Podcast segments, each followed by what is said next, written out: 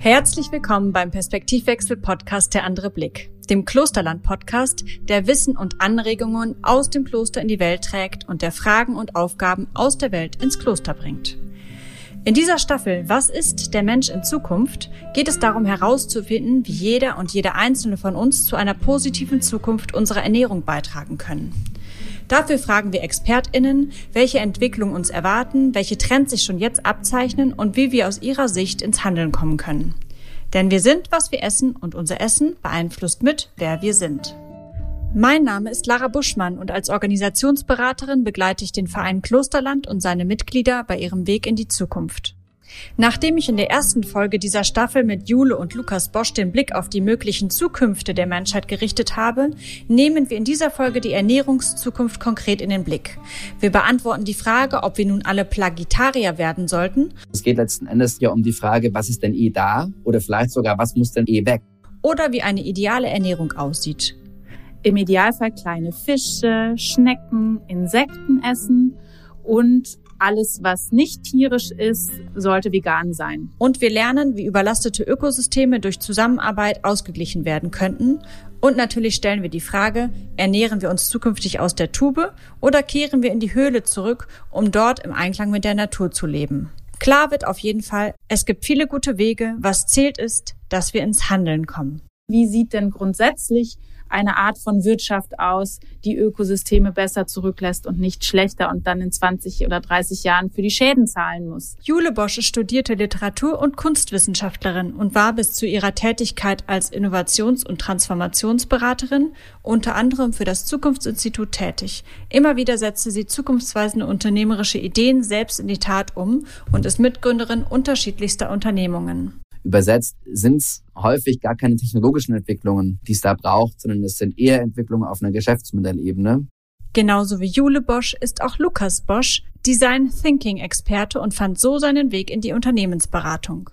Heute ist er mit seiner Frau Jule Transformations- und Innovationsberater und Co-Gründer unterschiedlicher Unternehmen, wie zum Beispiel des Startups Holy Crap. Liebe Jule, lieber Lukas, ich begrüße euch sehr herzlich hier zu unserer zweiten gemeinsamen Folge in dieser Staffel und freue mich sehr, dass ihr euch abermals Zeit genommen habt. Herzlich willkommen. Vielen Dank, wir freuen uns hier zu sein. Genau. Lieber Plagitarier oder lieber Vegetarier ähm, sollten Menschen werden in Zukunft. Ähm, wovon werden wir uns ernähren? Was ist der Mensch in Zukunft und was wird uns dementsprechend prägen? Vielleicht ein paar Worte dazu von euch so viele Fragen auf einmal. Also wenn du hier wie so eine Skala aufmachst, Plagitarier oder äh, Vegetarier, dann, wenn es nach uns geht, natürlich Plagitarier, weil äh, das ist auf jeden Fall eine Rolle, die in, im Ernährungs- oder im Nahrungssystem, im Nahrungsnetz gebraucht wird und die es zu wenig gibt. Deswegen ähm, immer her mit den Menschen, die sagen, ich will freiwillig Plagitarierin werden. Gleichzeitig kann man da natürlich auch äh, von einer anderen äh, Perspektive draufschauen und erstmal überlegen, ah, was ist denn aus einer wissenschaftlichen Sicht sinnvoll, wie wir uns ernähren sollten. Da gibt es natürlich unendlich viele Studien drüber.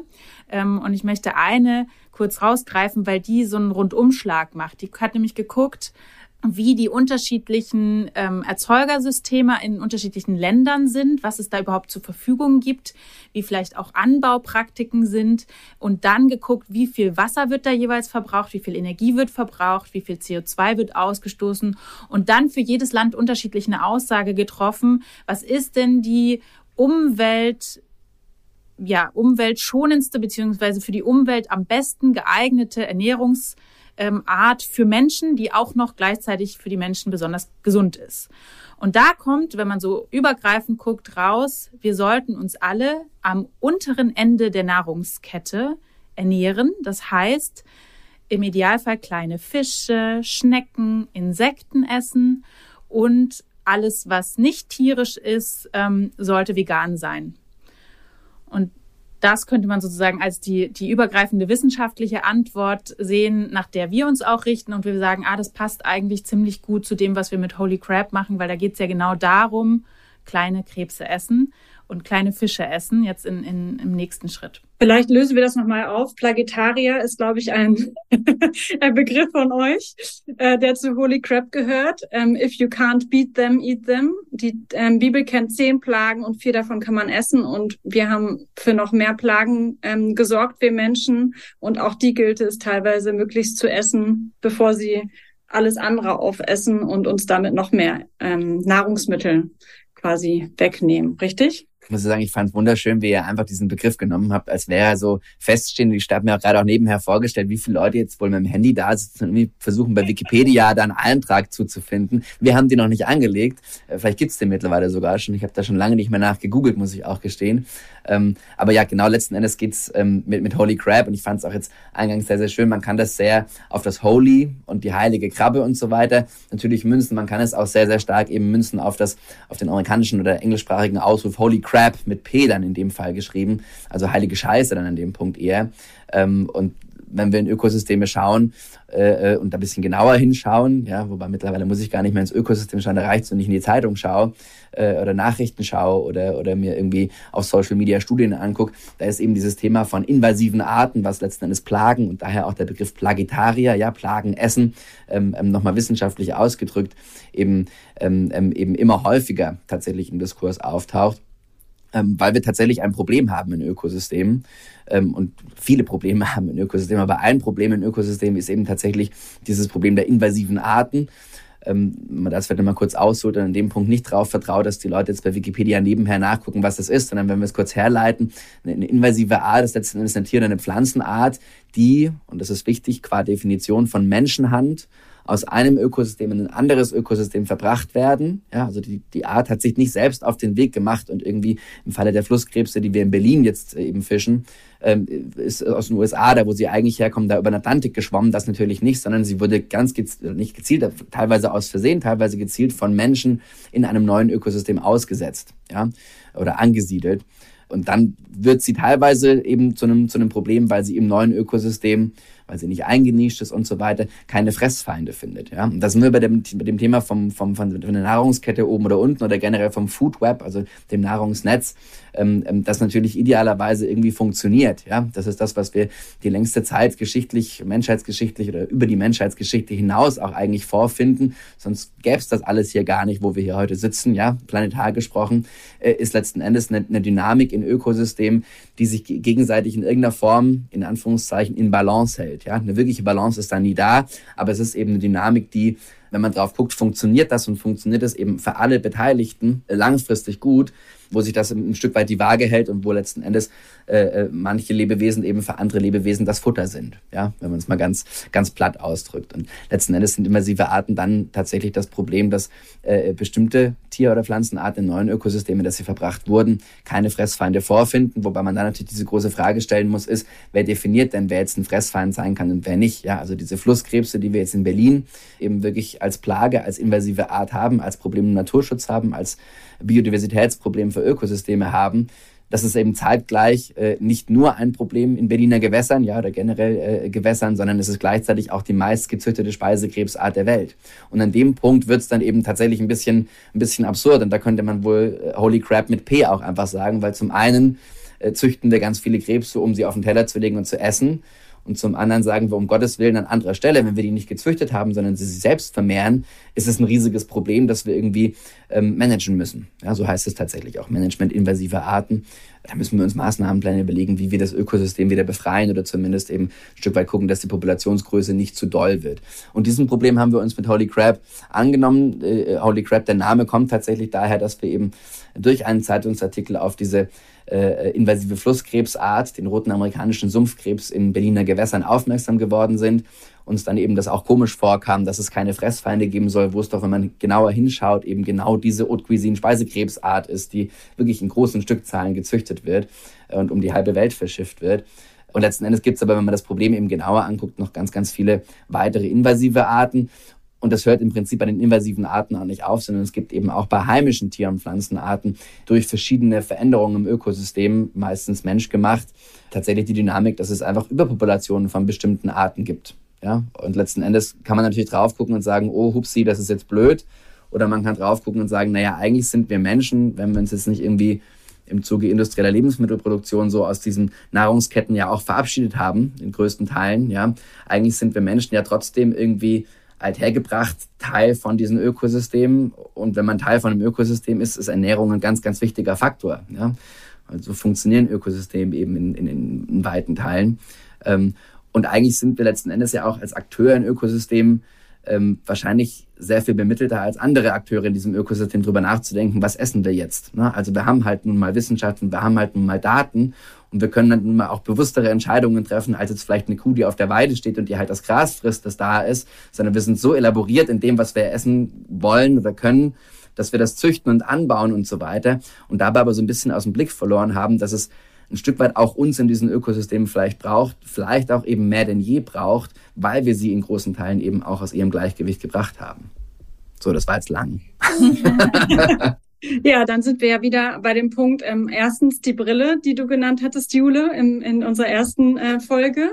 Ähm, ja. Brille aufgesetzt und hat plötzlich gesehen, hier passt irgendwie was zusammen, was aber nicht gar nicht zusammen gesehen wird. Ne? Und das andere, ähm, was du, glaube ich, eingebracht hast, ist, Lukas, dieses, wir treffen ja eh die ganze Zeit Entscheidungen. Und wenn wir eh die ganze Zeit Entscheidungen treffen, was uns ja auch ähm, unterscheidet von den Tieren als Mensch, äh, was wir essen, dann könnten wir quasi auch kluge Entscheidungen treffen, ähm, zum Beispiel Richtung Flusskrebs oder eben ähm, anderer Arten. Gibt es irgendwo eine Auflistung, ähm, möglichst diese Dinge essen, weil davon gibt es zu viel auf der Welt, die verbreiten sich oder so? Ja, man könnte jetzt eben tatsächlich äh, äh, Wissenschaft wissenschaftlich regulatorisch draufschauen. Da gibt es eben die EU-Liste der invasiven Arten. Ähm, ist aber auch sehr, sehr diffizil, quasi, wie diese Liste zustande kommt, weil natürlich geguckt wird, ist diese Tier- oder Pflanzenart, um die es da jetzt geht, das sind jetzt nur invasive Arten, also diese Arten, die verbracht wurden von einem Ökosystem in ein anderes. Ein ganz, ganz langer Prüfprozess, äh, wo wirklich geschaut wird, ist das in der gesamten EU oder in weiten Teilen der EU ein Problem? Und letzten Endes muss man sich aber, also wenn man es genau wissen möchte, muss man sich es eigentlich regional angucken. Und was man da eben auch tatsächlich häufig feststellt, ist, dass es eben nicht diese Liste gibt, wo man nachgucken kann und sagen kann, ach so, äh, so ist das jetzt hier da, wo ich lebe, gerade regional und saisonal und über die Jahre hinweg geworden und so weiter so, sondern im Prinzip ist es sogar häufig so, dass äh, Menschen in einer Branche das vielleicht noch gar nicht auf dem Schirm haben, beziehungsweise natürlich wissen, was zu viel da ist, aber oft nicht diese Brille aufsetzen zu sagen, Mensch, das könnte doch auch ein Nahrungsmittel sein. Ne? Also der Naturschützer oder die, die Naturschutzbehörde äh, guckt natürlich nicht drauf und sagt, wie könnten wir jetzt aus einer invasiven Art, aus einer Plage irgendwie eine Delikatesse machen, sondern die guckt erstmal drauf, wie kriegen wir das Problem im Naturschutz, also im Ökosystem irgendwie in den Griff. Und andersrum guckt natürlich jetzt wahrscheinlich auch ein Flusskrebszüchter nicht unbedingt drauf zu sagen, wie kann ich denn jetzt vielleicht wildlebende Krebse irgendwo rausziehen, weil sein Business oder ihr Business ist ja im Prinzip die Zucht von diesen, von diesen Krebsen in der Aquakultur. Ähm, das heißt also häufig sind es da im Prinzip äh, fehlen da Brücken, also fehlt da dieser Link ähm, ähm, zwischen diesen, diesen verschiedenen Sphären. Und in der Sphäre, in der wir uns bewegen, ist es eben ganz stark die Sphäre Naturschutz und die Sphäre Lebensmittelerzeugung. Also wir sträuben uns da, uns, uns äh, entsprechend einzuordnen. Ja. Na, genau das macht ja keinen Sinn. Also ne, eben zu sagen, da gehöre ich hin oder da, sondern äh, das genau dieses Beispiel zeigt ja, ähm, wie es das Interdisziplinäre braucht, wie es eben Gemeinschaften braucht, wo unterschiedliche Menschen unterschiedliche Brillen aufhaben. Mhm. ja. Mhm. So schade, dass wir keine Brillen aufhaben. Kein, keiner von uns dreien hat eine Brille auf, ne? Ja. Also ja. wandige Brillen ähm, demnächst austeilen. Ja. Spätestens für unsere Konferenz im November zu dem Thema. Ja. Sehr gut. Werde ich für Brillen sorgen, genau. Ich möchte gleich mit euch darauf schauen, ähm, was ist denn eigentlich aus eurer Sicht für Innovation oder ähm, Dinge gibt, die vorangetrieben werden sollten in dieser in diesem Bereich ähm, und was sich vielleicht auch niemand traut, also wo quasi noch vakante Stellen sind. Ähm, da würde ich gerne noch mal drauf schauen. Und vorher würde ich gerne noch einmal zurückspringen, was ihr ganz am Anfang erklärt habt, weil ich das einen ganz wichtigen Punkt finde. Ich denke, ganz viele Menschen sind auf der Suche, wie sollten sie sich ernähren. Ganz viel hat das mit, ähm, ich muss mich überall einschränken zu tun. Und ich würde das gerne noch mal ein bisschen konkreter machen, dass ihr vielleicht noch da noch mal drauf schaut. Also ich habe jetzt äh, unteres Glied der Ernährungskette heißt kleine Tiere essen, die quasi auch andere Tiere essen würden. Also auch andere große Tiere würden dieselben Tiere essen, die wir essen sollen, wie Krebse, kleine Fische, ähm, Kleinstlebewesen. Ansonsten sagtest du, glaube ich, ansonsten vegan. Das Thema vegan kann man ja letzten Endes auch wiederum ins Food Web einordnen. Ne? Also letzten Endes, wenn man uns anguckt, was fressen kleine Tiere, kommen wir irgendwo bei Pflanzen raus. Letzten Endes ganz unten in der Nahrungskette würde ja im Prinzip schon heißen, wir ernähren uns vegan. Vielleicht muss es dann nicht immer hochverarbeitet sein. Ich glaube, das wäre noch ein ganz wichtiger Faktor. Und letzten Endes geht es ja auch nicht zwangsläufig darum zu sagen, ganz unten ist immer das Beste, sondern es geht letzten Endes, wenn man tiefer reinschaut, ja um die Frage, was ist denn eh da? Oder vielleicht sogar, was muss denn eh weg? Ne? Und letzten Endes muss man natürlich aber eigentlich, wenn man halt geschichtlich drauf guckt, sagen, vielleicht machen wir es am Beispiel Fisch, wir sitzen jetzt ja wieder hier auf Rügen, ist es ja so, dass wir eigentlich, wenn wir ein paar Jahrzehnte zurückgehen, gab es sowas wie Beifang nicht. Also heute spricht man ganz viel über Beifang. Jetzt für die, die es noch nicht äh, wissen, vielleicht der Beifang ist letzten Endes das, was der Fischer im Netz hat, obwohl er es eigentlich gar nicht im Netz haben wollte. Das ist dann, wenn man es irgendwie schlimm darstellen möchte, es ist ein Delfin weil das will man auf gar keinen Fall und so weiter, ja. Ähm, oder ein Schweinswald in der Ostsee zum Beispiel. Aber in, in, in größerer Stückzahl, in größeren Mengen sind es letzten Endes Fische, die einfach schwer vermarktbar sind. Na, also letzten Endes guckt man da aus einer wirtschaftlichen Brille drauf und sagt, es gibt ganz viele Lebewesen im Wasser, und manche Fischarten, die sind halt irgendwie besser zu vermarkten als andere. Und das hängt mit unseren Essgewohnheiten zusammen. Da kann jeder im Prinzip mal die Probe aufs Exempel machen, in den Supermarkt gehen. Wie viele Fischarten liegen dort im Kühlregal? Das lässt sich wahrscheinlich an ein bis zwei Händen abzählen. Ja? Also ein Lachs liegt auf jeden Fall da. Äh, dann haben wir vielleicht Fischstäbchen aus Alaska Seelachs, was ja streng genommen gar kein Lachs ist, sondern eigentlich ein Pollock. Das ist auch eine schöne, schöne Marketinggeste, ja, im Prinzip den als Lachs zu titulieren, weil sich es eben toll verkauft. Ähm, aber letzten Endes, wenn wir ins, ins Gewässer gucken, ist ja viel mehr da. Und dann fing es im Prinzip durch ein Mainstreaming und durch eine Industrialisierung irgendwann in den letzten Jahrzehnten immer stärker an, dass man gesagt hat, Mensch, ich versuche nur noch das rauszuholen, wofür ich richtig viel Geld bekomme, das andere, das lasse ich weg. Und da könnten wir jetzt wieder dieses heiße Kartoffelspiel aus der ersten Folge spielen. Ist da jetzt der Konsument, die Konsumentin dran schuld, weil die fragt halt nur noch Lachs nach oder ist da vielleicht auch ein bisschen die Industrie dran schuld, weil die hat natürlich auch dafür gesorgt, dass Lachs irgendwie sexier ist als was anderes jetzt, als eine, eine Schwarzmundgrundel oder ein Wels oder sowas, ja.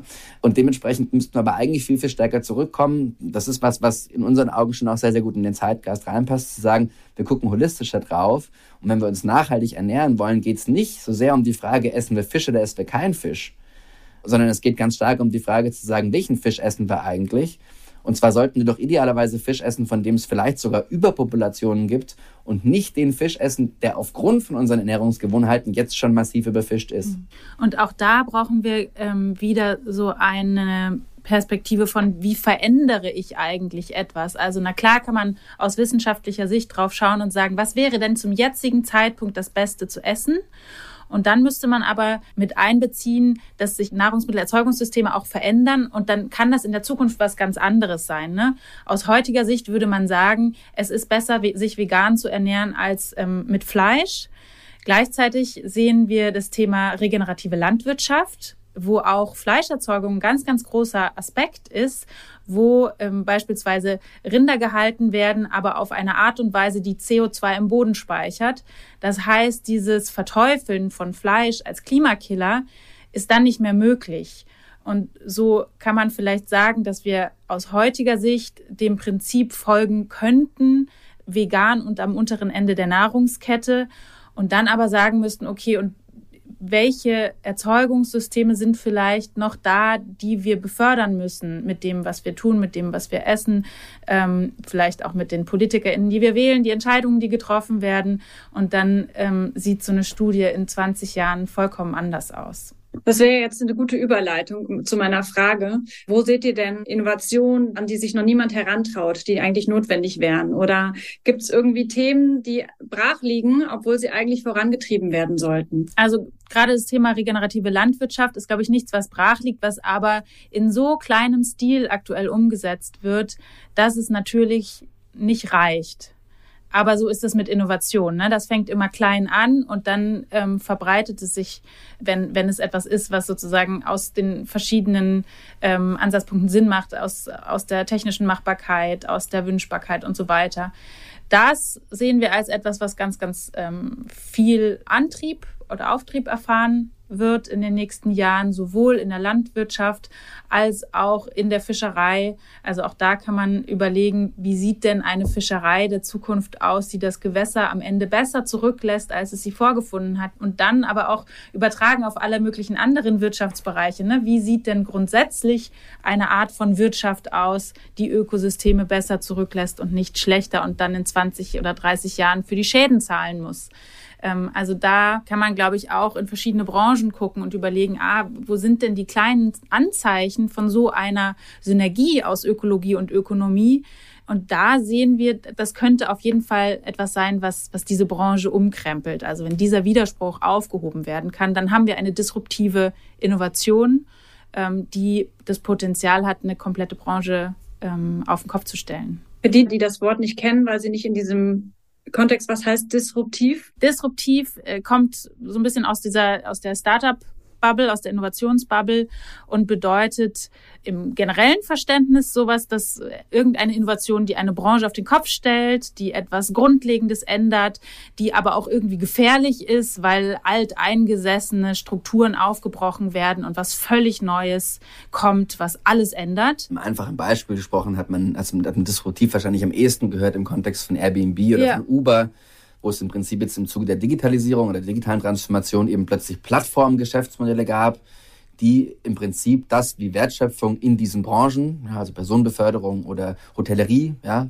Gastgewerbe, bisher funktioniert hat. Ich baue ein Hotel, ich kaufe eine Flotte Taxis und betreibe die und so weiter auf den Kopf gestellt hat, weil es eben in dem Punkt durch eine Sharing Economy, jeder kann Taxifahrer sein und jede Wohnung kann eine Ferienwohnung sein. So, das war das, wo man es am häufigsten gehört hat. Oder eben im Falle von Kodak, na, daher kommt der Begriff auch so von, von Clayton und Christensen. Daher kommt er nicht, aber das ist so ein, ein paradebeispielhafter Fall, wo Kodak ja eigentlich Digitalfotografie erfunden hatte, ja. Und dann aber irgendwie gesagt hat, Mensch, das ist jetzt ganz schön blöd, weil wir produzieren ja auch irgendwie so, so alte Fotofilme noch. Und wenn wir jetzt Digitalfotografie promoten und pushen am Markt, na dann verkaufen wir ja gar keine klassischen Kameras mehr und keine Filme und dann können wir die nicht mehr entwickeln. Und das war ja eigentlich das Kerngeschäft von, von uns, von Kodak. Und wo man im Prinzip halt auch sehr, sehr stark gesehen hat, dass letzten Endes dieses, dieses Beharren darauf, dass ein, ein bestehendes Geschäftsmodell mit hochklassiger Effizienz noch weiter ausgeritten werden soll, quasi, ganz schön schief gehen kann, wenn eine Marktdynamik in eine andere Richtung zieht, weil es halt in dem Fall jetzt eine technologische Innovation gibt, die besser in die Welt passt oder die das Problem irgendwie effektiver, effizienter, besser für Nutzer löst. Und ich glaube, das Spannende ist jetzt, wenn man diese Digitalisierungsanalogien in die heutige Zeit oder in die, in die Fragestellung von, von nachhaltiger Transformation ähm, ökologischer Wirtschaft übersetzt, sind es häufig gar keine technologischen Entwicklungen, die es da braucht, sondern es sind eher Entwicklungen auf einer Geschäftsmodellebene, beziehungsweise sind Entwicklungen, die eigentlich eine Perspektive bedürfen, wo man sagt, wie betrachte ich mich stärker als Teil von einem Ökosystem, der ich ja zwangsläufig immer irgendwie bin. Und als Unternehmen bin ich das meistens auch. Ja, da gibt es dieses Nachfolgemodell, wo man letzten Endes sagt, na klar gibt es diese drei Säulen von ähm, Ökologie, Sozialem und, und, und eben Wirtschaftlichkeit. Ich kann aber letzten Endes schon auch die Frage stellen, stehen die eigentlich wirklich gleichwertig nebeneinander? Oder ist es nicht eher so, dass wir alle irgendwie äh, planetare Lebensgrundlagen, ökologische Lebensgrundlagen brauchen, um funktionierende Gesellschaften zu haben und braucht nicht jedes Unternehmen funktionierende Gesellschaften, weil ohne funktionierende Gesellschaft habe ich keinen funktionierenden Markt mehr. Ja, also es ist schwer vorstellbar, wie die Marktwirtschaft, die wir gerade haben, das Wirtschaftsmodell, das wir gerade haben, äh, äh, noch weiterlaufen soll, wenn alles, Achtung, Dystopie, in einer Anarchie versinkt. Ja, also wenn es keine funktionierende Gesellschaft mehr gibt, ist es ganz, ganz schwer, sich vorzustellen, wie eigentlich die Marktlogik, nach der wir gerade alle irgendwie leben und wirtschaften, noch funktionieren soll. Und letzten Endes geht es eben ganz, ganz stark um diese Frage von, wie schaffe ich es, meine Wertschöpfung so in Synergie zu bringen mit den Ökosystemen, mit denen ich irgendwie arbeite, von denen ich irgendwie abhängig bin, dass ich klar gutes Geld verdienen darf, aber eben nicht zu Lasten sondern bestenfalls eben zum, zum Benefit, also zum Nutzen dieser Ökosysteme, weil ich ja von ihnen abhängig bin. Und da sind wir rein methodisch und abstrakt gesehen wieder beim Thema Disruption, weil es ähm, da immer darum geht, einen Widerspruch aufzulösen. Also Thema Airbnb und Co. war der Widerspruch zwischen Qualität und Preis. Ich kann jetzt mit solchen äh, Wohnungsbuchungsplattformen für einen relativ geringen Preis eine äh, sehr schöne äh, Suite quasi buchen. Suite buchen beispielsweise, ähm, was früher nicht ging. Da musste ich sehr viel Geld ausgeben für ein tolles Hotel. Und ähm, im Bereich Nachhaltigkeit ist es der grundlegende Widerspruch, der heute existiert zwischen Ökologie und Ökonomie.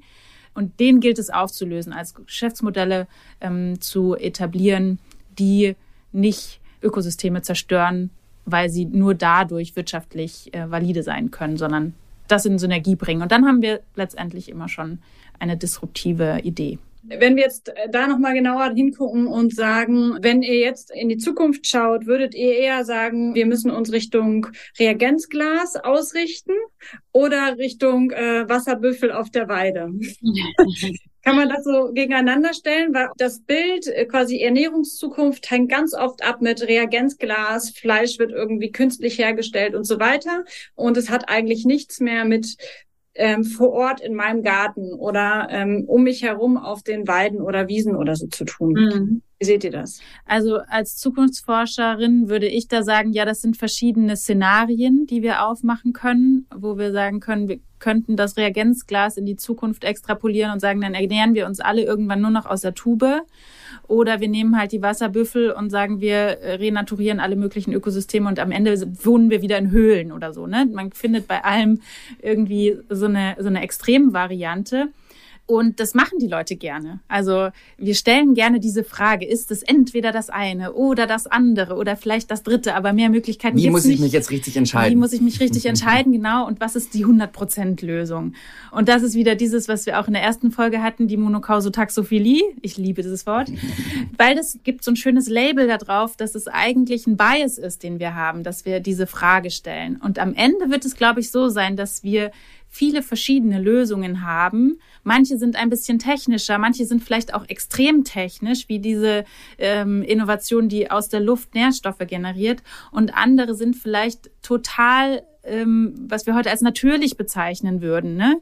Aber es ist letztendlich ja auch nur eine Form von Technologie, eine Art und Weise, wie wir miteinander interagieren, mit der Natur interagieren, hat auch immer ja so eine so eine technologische Komponente. Ähm, das heißt, es sind verschiedene Ansatzpunkte und manche sind vielleicht schneller in der Umsetzung und andere sind langsamer. Manche erzeugen vielleicht eine Zukunft, die wir heute, vor der wir Angst haben. Gerade diese ganzen technischen Innovationen sind für viele so weit weg oder vielleicht auch so angsteinflößend, dass sie das gar nicht haben wollen. Gleichzeitig lösen die vielleicht total viele Probleme in Bezug auf Nahrungsmittelerzeugung. Ne? Aber ich glaube, es gibt da kein richtig und kein falsch, sondern wir brauchen da auch im, im Sinne einer Diversität eine ja, Vielzahl an Möglichkeiten, die dann ähm, etwas erzeugen, wovon wir heute noch nicht wissen, wie es aussehen wird. Ich glaube, letzten Endes auch wiederum runtergebrochen zwei, zwei Punkte. Zum einen haben wir eben natürlich eine immer noch wachsende Weltbevölkerung, wo relativ klar ist, dass wir, wenn wir, und du hattest gerade so schön gesagt, das, was heute als natürlich bezeichnet wird, wahrscheinlich gar nicht ausreichen würde, um genügend Lebensmittel für diese wachsende und aktuell auch schon eigentlich zu groß, wenn man es wenn man's so möchte, Weltbevölkerung eben äh, bereitzustellen. Das heißt, wir brauchen ein Stück weit Hacks, ja, äh, neue Funktionsweisen, wie wir überhaupt irgendwie die Proteine, die wir zum Leben brauchen, als Menschheit mal, mal erzeugen. Und auf der anderen Seite ist es ja auch wieder so ein bisschen die Frage, regenerative Landwirtschaft als ein Beispiel führt natürlich dazu, dass, dass Ökosysteme wieder performanter werden, dass Ökosysteme wieder beständiger werden, auch quasi diesen, diesen Veränderungen, diesen, diesen klimatischen und so weiter Veränderungen, die wir haben, wieder besser standhalten können. Gleichzeitig wäre es ja auch eine ziemlich bolde Wette, eine ziemlich mutige Wette zu sagen, na, wir brauchen das alles gar nicht, dieses In-vitro-Fleisch, das brauchen wir alles gar nicht, sondern wir machen das ganz natürlich und herkömmlich auf der ganzen Welt die Frage, die man stellen müsste, ist ja, reicht das überhaupt noch? Ne? Also, oder, oder haben wir nicht im Prinzip an vielen Punkten schon auf der Skala diesen Punkt überschritten, wo wir sagen, da können wir überhaupt noch hin, in Anführungszeichen, zurück? Auch wenn es kein Zurück ist, sondern immer ein Voran, ja. Aber dieses vermeintlich herkömmliche äh, ist ja die Frage, würde das überhaupt noch funktionieren, wenn wir nur das machen? Verstehe, ja. Ähm, lasst uns nochmal die Zielgruppe des Podcasts in den Blick nehmen und jetzt nochmal sagen, also wir haben natürlich Einzelpersonen, die einfach sich für das Thema interessieren und aktiv werden wollen. Und wir haben aber auch die Gruppe zum Beispiel der Ordensleute. Das heißt, es sind ähm, Menschen, die sich in eine Gemeinschaft zusammengeschlossen haben und dort gemeinsam leben. Das heißt, ähm, sie haben gemeinsame Räumlichkeiten, sie haben vielleicht Haus und Hof, sie haben vielleicht sogar Ländereien. Welches Potenzial seht ihr für solche Gemeinschaften und für solche Standorte einen Beitrag zu diesem Thema Ernährungswirtschaft zu leisten? Ich glaube, so ähm, kleinere Gruppen ähm, von Menschen, die von einer Sache überzeugt sind, die können ähm, so eine Art Katalysator für größere Veränderungen sein, weil sie nämlich die Entscheidungsmacht haben, Sachen auszuprobieren. Das heißt, sie könnten, wenn sie sich so sehen, ähm, sich bestimmte Themen rausnehmen, wie regenerative Landwirtschaft, Fischerei, technologische Innovation, ähm, Kreislaufwirtschaft, ne, und könnten Sachen im Kleinen einfach mal ausprobieren. Und äh, das ist etwas, was wir natürlich heute auch schon sehen, dass genau solche Gruppen das machen, dass sie alternative Währungen einführen, dass sie ähm, ja Gärten anlegen, die anders funktionieren, als wir das ähm, aus der großen Landwirtschaft kennen. Also ich glaube, die haben das Potenzial, da auf jeden Fall Dinge voranzutreiben, wo sich andere vielleicht nicht trauen trauen oder nicht die, die Mittel haben. Ja, vielleicht auch nicht die Flexibilität haben. Ja. Ne? Also mhm. das ist ja auch immer der Punkt zu sagen, äh, äh, die Landwirtschaft müsste doch nur mal. Äh, es sind natürlich tatsächlich äh, äh, Veränderungsprozesse, über die wir da gerade so, so lax sprechen, die schon für, für einen großen landwirtschaftlichen Betrieb sehr brachial sein können. Auch wenn sie vielleicht auf lange Sicht richtig wären, ist dieser, dieser Veränderungsprozess dahin, ist natürlich ein wahnsinniger Kraftakt, durchaus auch ein unternehmerisches Risiko. Und da sind natürlich kleine, gerade vielleicht auch solidarisch zusammengesetzte Gruppierungen oder, oder Einheiten quasi, die jetzt vielleicht auch gar nicht mal nur eine wirtschaftliche Effizienz äh, im Blick haben, sondern eher so auf Selbsterhalt und auf ja, ein Stück weit auch Entwicklung, Fortentwicklung, ähm, Experiment, ähm, Forschung aus sind, auch wenn es auf einem sehr einfachen Niveau. Also ohne dass man jetzt ein Forschungsinstitut gründet, forscht man ja trotzdem tatsächlich an Dingen, die voranbringen können, was vielleicht tatsächlich ansonsten äh, in, in, in wirtschaftlichen Betrieben nicht möglich wäre. Ja. Mhm. Wir kommen schon wieder zum Schluss. Es ist ein Jammer. ähm, mich würde noch interessieren, was ihr mit eurer nachhaltigen Fischerei, also was ihr da genau macht. Und das ist ja sicher auch noch ein weiteres Beispiel, was ihr zu diesem Thema ähm, einbringen könnt. Ansonsten aber auch noch mal die Frage an euch. Gibt es noch was, worüber ihr noch sprechen wollt, was hier noch gesagt werden sollte? Zuerst das eine oder zuerst das andere? lass uns mit dem, lass uns mit dem einen, lass uns mit dem einen anfangen. Was, was wir hier gerade machen in puncto Fischerei. Also wir hatten ja zum einen von, von Holy Crab erzählt mit den Flusskrebsen und den invasiven Arten.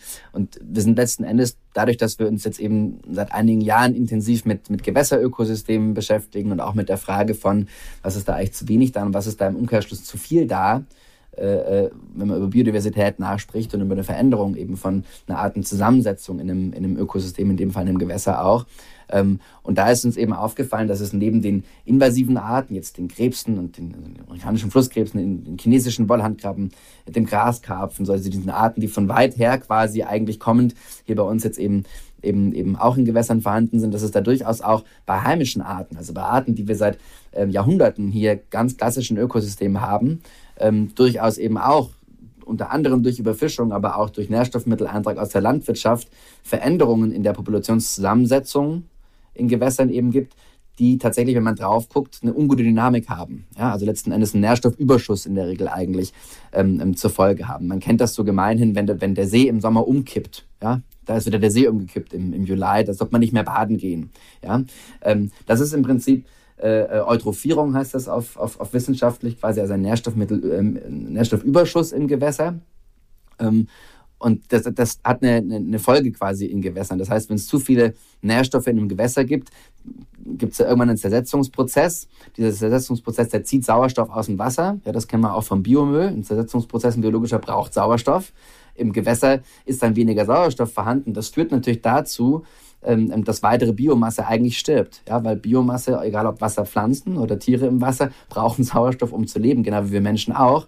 Und die zersetzen sich ja dann wiederum. Und das ist letzten Endes so eine Teufelskreisspirale, die wir in, in Binnengewässern, aber mittlerweile auch in der Ostsee, wo es regelrechte Todeszonen quasi gibt, also nahezu sauerstofffreie Zonen immer, immer stärker vorfinden. Und ein probates Mittel oder ein einfacher erster Schritt dagegen anzugehen, ist letzten Endes wirklich zu sagen, ich versuche jetzt Biomasse zu entnehmen, technisch gesprochen. Das können Fische sein, das können äh, Wasserpflanzen sein. Und bestenfalls entnehme ich natürlich nicht die Biomasse, die eh schon zu knapp da ist, wenn ich mir das Food Web, also die Nahrungskette angucke. Also ich, ich würde jetzt nicht noch weiter Hering und Dorsch in großen Mengen rausholen, weil eben tatsächlich in der Ostsee schon massiv überfischt, sondern ich würde vielleicht eher eine Flunder rausholen oder ich würde vielleicht eher äh, eine Blei, ein Plötz, äh, ein Rotauge aus Binnengewässern rausholen, die eben tatsächlich äh, zum Beispiel qua EU-Wasserrahmenrichtlinie Überpopulationen ausbilden und muss mir dann natürlich die Frage stellen, was mache ich damit? Ne? Also ich kann natürlich sagen, rein fürs Gewässer gesprochen hole ich die raus und dann ist gut letzten Endes ist es natürlich irgendwie schade zu sagen, eigentlich entsorge ich das dann, sondern im Prinzip muss ich mir die Frage stellen, wie mache ich daraus jetzt Lebensmittel, die bei KonsumentInnen mindestens so gut ankommen, wie das, was sie bisher sehr gerne vielleicht ein bisschen zu gerne gegessen haben oder zumindest in zu großer Zahl gegessen haben. Ja? Und das ist mal abstrakt gesprochen das, was wir hier machen. Das heißt, wir versuchen letzten Endes das, was es in der Landwirtschaft schon gibt, regenerative Landwirtschaft, unter dem ganz einfachen Sinnspruch zu sagen, ich, ich versuche ein Ökosystem so zu bewirtschaften, dass es dem Ökosystem mit mir, mit meiner Bewirtschaftung besser geht als ohne mich. Ja? Versuchen das eben aufs Gewässer zu übertragen und dann nicht in der Aquakultur, wo das vielleicht noch ein bisschen einfacher und kontrollierbarer wäre, sondern eben tatsächlich in, in offenen Gewässerökosystemen, in natürlichen Gewässerökosystemen und zu gucken, wie schaffe ich es aus dem Fisch, der über ist, der dem Ökosystem eigentlich zur Last fällt, diese Eutrophierungsspirale antreibt, den zu entnehmen und daraus Lebensmittel zu machen. Und diese entnommenen Fische kann man jetzt ähm, auf Rügen in irgendeinem Markt kaufen, richtig? Da arbeiten wir dran. Also das ist ein größeres Unterfangen natürlich. Ähm, ähm, wir sitzen jetzt hier gerade tatsächlich im, in unserem künftigen Büro oder in dem ehemaligen Büro der Fischereigenossenschaft, wo wir uns jetzt hier eben, eben niedergelassen haben. Und äh, wenn ich hier aus dem äh, Containerfenster quasi rausgucke, sehe ich noch eine Halle, da muss noch einiges passieren. Ja, aber das wird letzten Endes das sein, was uns die nächsten Jahre hier beschäftigen wird, eben Produktionsprozesse aufzubauen und Vermarktungswege aufzubauen und auch Fischer zu motivieren, letzten Endes diese Fische stärker zu fischen als andere. Da geht es dann auch um, um wirtschaftliche Dynamiken. Ne? Also zu sagen, ich versuche in der Nachfrage eigentlich zu shiften, äh, weg von dem, was überfischt ist, hin zu dem, was in Anführungszeichen unterfischt ist und versuche aber natürlich ein Stück weit da auch den Preis anzuheben. Darum, darum geht es in dem ersten Schritt eigentlich zu sagen, es muss einträglich sein diese Fische, die bisher Beifang waren, die sich bisher nicht gelohnt haben, eben tatsächlich ähm, ähm, ähm, stärker zu fischen als die, die eher ähm, überfischt sind, weil sie halt auch einfach sehr, sehr attraktiv waren im Preis. Ja. Sehr schönes ähm, Beispiel. Vielen Dank dafür, wie man eben auch wieder richtige Brille aufsetzen kann und dann schauen kann, wer hat hier was noch nicht verstanden und was können wir daraus machen. Ja, genau. Ich fragte noch, gibt es noch ein Thema, Jule? Ja, es gibt noch ein Thema das Thema Ernährung ist, ähm, glaube ich, im Bereich Nachhaltigkeit eins derjenigen, die am krassesten so einer moralischen Frage unterliegen. Es ist nicht das Einzige, es ist natürlich in allen Bereichen, wo es irgendwie um Nachhaltigkeit geht, so, dass wir immer versuchen, das Richtige zu machen. Das ist auch gut so.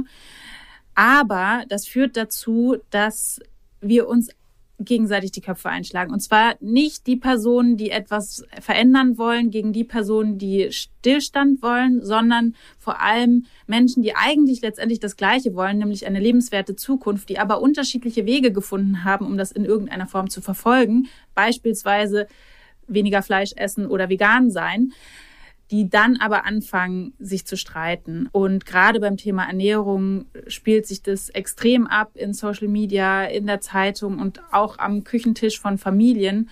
Wenn ich eine Botschaft hätte, die ich hier irgendwie verpacken will, dann wäre das, lasst bitte die Moral aus dieser ganzen Diskussion und feuert euch lieber gegenseitig an, dass wir äh, die richtigen Schritte tun und manche so und andere anders. Ähm, und dann kommen wir aber schneller voran. Ja, vielen Dank für diesen Aufruf. Den trage ich gerne so mit euch in die Welt. Dann kommen wir zu unserer Abschlussfrage, die ich dieses Mal ähm, dir, Lukas, stellen möchte. Vielleicht hast du dem ja, was Jule gerade schon in die Welt gebracht hat, ähm, noch was hinzuzufügen. Nehmen wir einmal an, du hättest die Möglichkeit, mit einem Fingerschnips oder einem Knopfdruck ähm, das Denken oder Handeln aller Menschen zu modifizieren. Welche Veränderung würdest du wählen, um so für eine wünschenswerte Zukunft zu sorgen? Ich glaube, das ist tatsächlich ähm, der Punkt zu sagen, wir laufen durch die Welt und wir sehen ganz viele Probleme. Immer mehr. Weil die Medien uns das ein, Stück weit auch eben immer transparenter machen und wir in Gesprächen drauf stoßen und so weiter. Und was mich immer sehr stutzig macht oder wo ich eigentlich auch sehr, kann man schon sagen, wo ich, wo ich traurig drüber bin, ist, dass wir die Probleme dann gerne zerreden und uns bestenfalls sind wir uns einig, dass wir die gleichen Probleme sehen und dass wir ihn in der gleichen Art und Weise sehen, aber eigentlich nicht diesen Schritt gehen zu sagen, letzten Endes ist es doch immer ein Problem, das in irgendeiner Form auch ein Potenzial werden kann. Ja, also im Prinzip, wenn ich jetzt sage, ich möchte was bewegen in der Welt, brauche ich ja zwangsläufig Probleme. Und ich glaube, dass äh, die allermeisten Menschen so in ihrem, in ihrem Leben irgendwie das Bedürfnis haben, was Sinnvolles zu tun. Dieses etwas Sinnvolles tun resultiert ein Stück weit immer daraus, dass ich sage, ich habe ein Problem erkannt und ich habe irgendwas getan, irgendwas beigetragen. Meistens löse ich es nicht allein, ja, aber irgendwas beigetragen, um es zu lösen. Und das ist ein wahnsinnig tolles Gefühl. Ja, also ich glaube auch, wenn, wenn Menschen im Alter auf ihr Leben zurückgucken, sind das ganz, ganz bewegende Momente zu sagen, ich habe da irgendwo mitgeholfen, ich habe da irgendwo beigetragen, ich habe da irgendwas vorangetrieben. Ähm, ich erinnere mich noch, jetzt bin ich auch bei meinen Großeltern, genau wie in der ersten Folge, wie meine Oma und Opa immer gesagt haben, wir haben das doch alles gemacht in unserem Leben, damit ihr es mal besser habt als wir wir sind in unseren 30ern, ich glaube, das ist schon was, was sich durch unsere Großelterngeneration, Nachkriegsgeneration und so weiter so durchzieht, zu sagen, wir haben uns den A aufgerissen, ja, damit ihr es mal besser habt als wir. Und wir sprechen jetzt im Zuge der Klimakrise wieder darum zu sagen, dass irgendwie eine Welt enkeltauglich und so weiter sein soll. Das funktioniert aber nur, wenn wir sehen, dass Probleme eigentlich immer Potenziale sind. Ja? Und letzten Endes kommt es auf den Blickwinkel an und es kommt dann auch aufs Machen an und es kommt dann aufs Muthaben an ich glaube aber letzten Endes, es zahlt sich aus, nicht nur in der Welt, sondern tatsächlich auch ganz egoistisch gesprochen, irgendwann, wenn man auf sein Leben zurückguckt oder sich das Leben gerade anguckt und guckt, was mache ich eigentlich gerade, ist es, glaube ich, sehr, sehr menschlich zu sagen, ich möchte irgendwas machen, was, was Sinn macht in der Welt. Ja? Also da braucht man nicht immer einen Purpose-Prozess dafür. Der ist auch toll, ja, für Unternehmen und so weiter, aber äh, im, im Grunde genommen steckt das ja da auch schon wieder drin, zu sagen, irgendwie wollen Menschen was machen, was Sinn macht. Und dafür brauchen wir Probleme und deswegen ein, ein Lob lieber auf Probleme, die keine Probleme bleiben, sondern als Potenziale ähm, gesehen werden. Wir haben so ein fingergeschriebenes Zettelchen an der Wand kleben, keine Krise vergeuden. Mhm. Glaube, ja, kein, kein Problem dahin ziehen lassen als Problem, sondern ähm, es nutzen und schauen, was kann ich da jetzt draus machen. Mhm. Super, ich habe es entdeckt. Sehr guter, sehr guter Knopf. Den können wir, der leuchtet rot und wir können ihn gut äh, drücken und aktivieren für alle. Ganz herzlichen Dank euch beiden für das Gespräch. Bis bald. Tschüss. Sehr gern. Du hast ja gesagt, mit dem Fingerschnippen, das mache ich jetzt einfach. Den Perspektivwechsel-Podcast Der andere Blick finden Sie überall, wo es gute Podcasts gibt. Abonnieren Sie uns und empfehlen Sie uns weiter. Wir freuen uns. Vielen Dank und bis bald.